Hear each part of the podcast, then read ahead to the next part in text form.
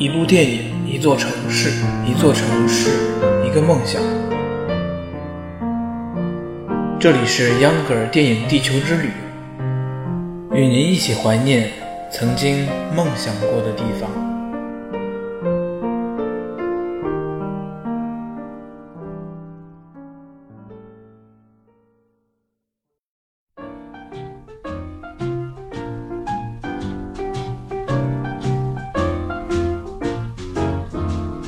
I never cared much for moonlit skies. I never winked. 大家好，欢迎收听第四期的 Younger 电影地球之旅，我是 Younger。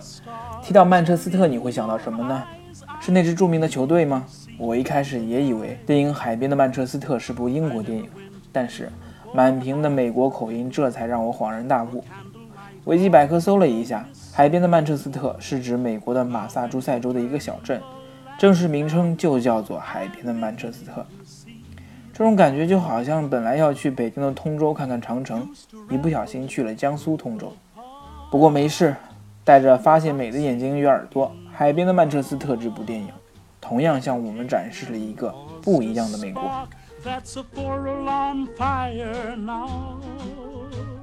I never made love by lantern shine.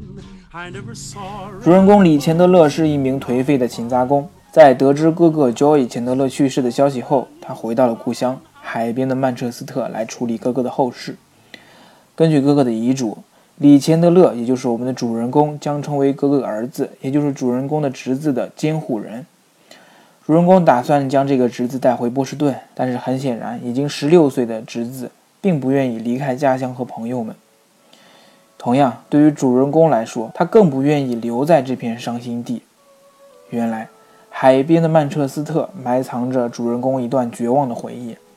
在很久以前，他的过失使自己的孩子葬身火海，妻子 Randy 也因此离开了他。此次重回故乡，主人公再次见到了 Randy。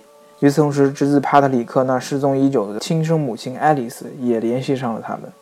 这位亲生母亲希望帕特里克能成为亲生母亲新家庭中的一员。经过了漫长的思想斗争，主人公终于想出了一个他认为大家都满意的方案：侄子帕特里克过继给主人公哥哥的好朋友，帕特里克也就不用再离开朋友和故乡，主人公自己也不用一直待在海边的曼彻斯特。哥哥原来的房子和曾经赖以生存的渔船都出租给别人。等到侄子成年后，自行处理。这样一个简单的、没有起伏的故事，显然和普通的电影不一样。这其实是一部反鸡汤电影。现实中的残酷，在亲情、友情和邻里之间的互助之情的衬托下，反而更加的顺眼和真实了。主人公从前过不去的坎，现在也过不去。每每回想到自己的过失导致孩子的死去。主人公就不能原谅自己，就算是重逢相遇的前妻，哭着说还爱他，哭着说已经原谅了他，以前对他说的那些话自己都后悔，但是主人公仍然放不下那段悲伤的回忆。这就是一个正常人的心理，不会像鸡汤片那样，因为别人的几句话就能放下从前。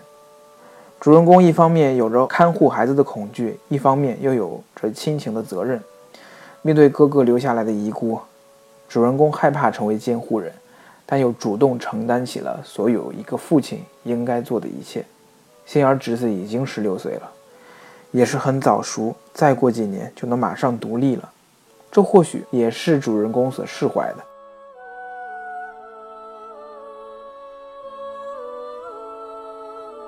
通过这部电影，我们可以看到，作为大城市波士顿的郊区。从波士顿到海边的曼彻斯特，如果不堵车的话，一个小时就能到。当地的物价水平不高，生活安逸，节奏也不快，教堂遍布各地，人口也只有五六千人。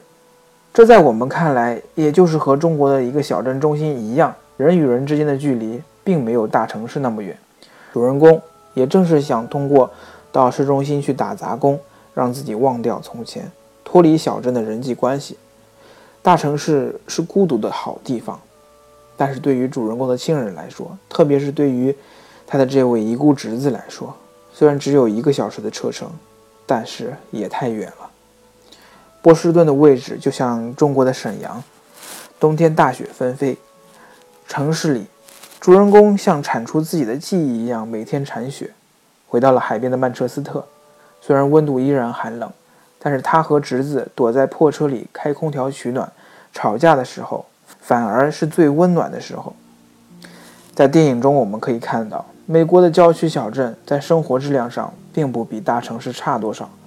年轻人有自己的乐队，小镇有自己的冰球队，公路四通发达。最重要的是，海边的曼彻斯特真的在海边。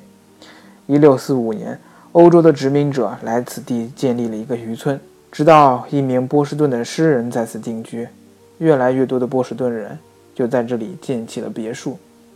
夏天独具特色的别墅群和海滩，也是当地的一道风景。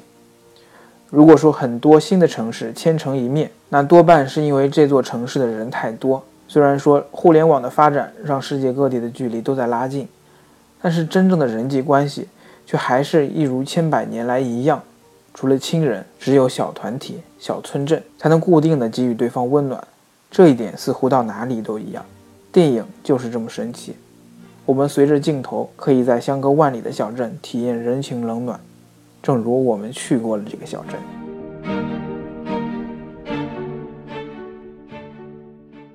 好了，这一期的秧歌儿电影地球之旅到这儿就结束了。欢迎转发和评论。如果你想让秧歌儿在以后的节目里讲一讲哪部电影，或者是去地球哪一个角落看一看，都可以在评论或私信里告诉秧歌儿，我将把这些都放在我的计划里。好了，我们下期节目不见不散。